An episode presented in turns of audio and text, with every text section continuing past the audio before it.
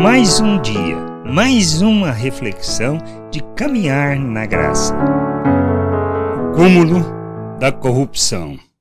Revelamos a corrupção humana quando conscientes do que Deus está fazendo, somos capazes de corromper as pessoas para que mintam, visando defender os nossos interesses e a preservação da realidade atual.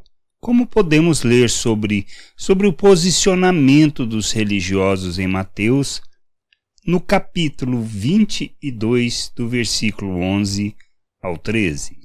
E indo elas, eis que alguns dos guardas foram à cidade e contaram aos principais sacerdotes tudo o que sucedera.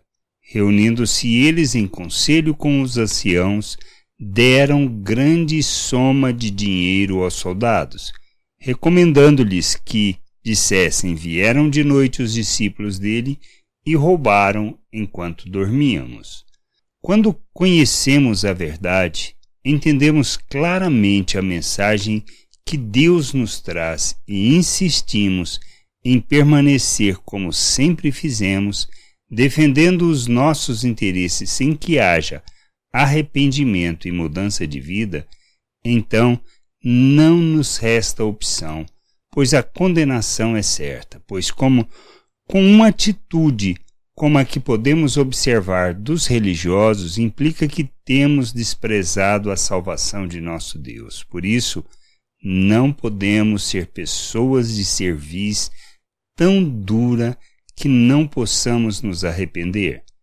Que tenhamos um coração sincero e comprometidos com a vontade de nosso Deus, que não pratiquemos o cúmulo da corrupção realizada pelos religiosos e nem sejamos instrumentos para a corrupção de outros, mas exemplo para conduzir as pessoas a Cristo, não para longe dele. Que a gente possa crescer, amadurecer, compreender a vontade de Deus e sermos o instrumento, a expressão dessa vontade no mundo.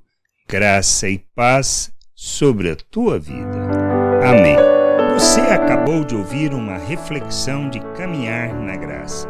Se você gostou, curta, compartilhe, leve esta mensagem a outras pessoas, para que elas também possam compreender e entender a vontade de Deus. E leia as Escrituras, pois ela é a base, o fundamento para você julgar tudo o que você tem lido e aprendido acerca da vontade de Deus.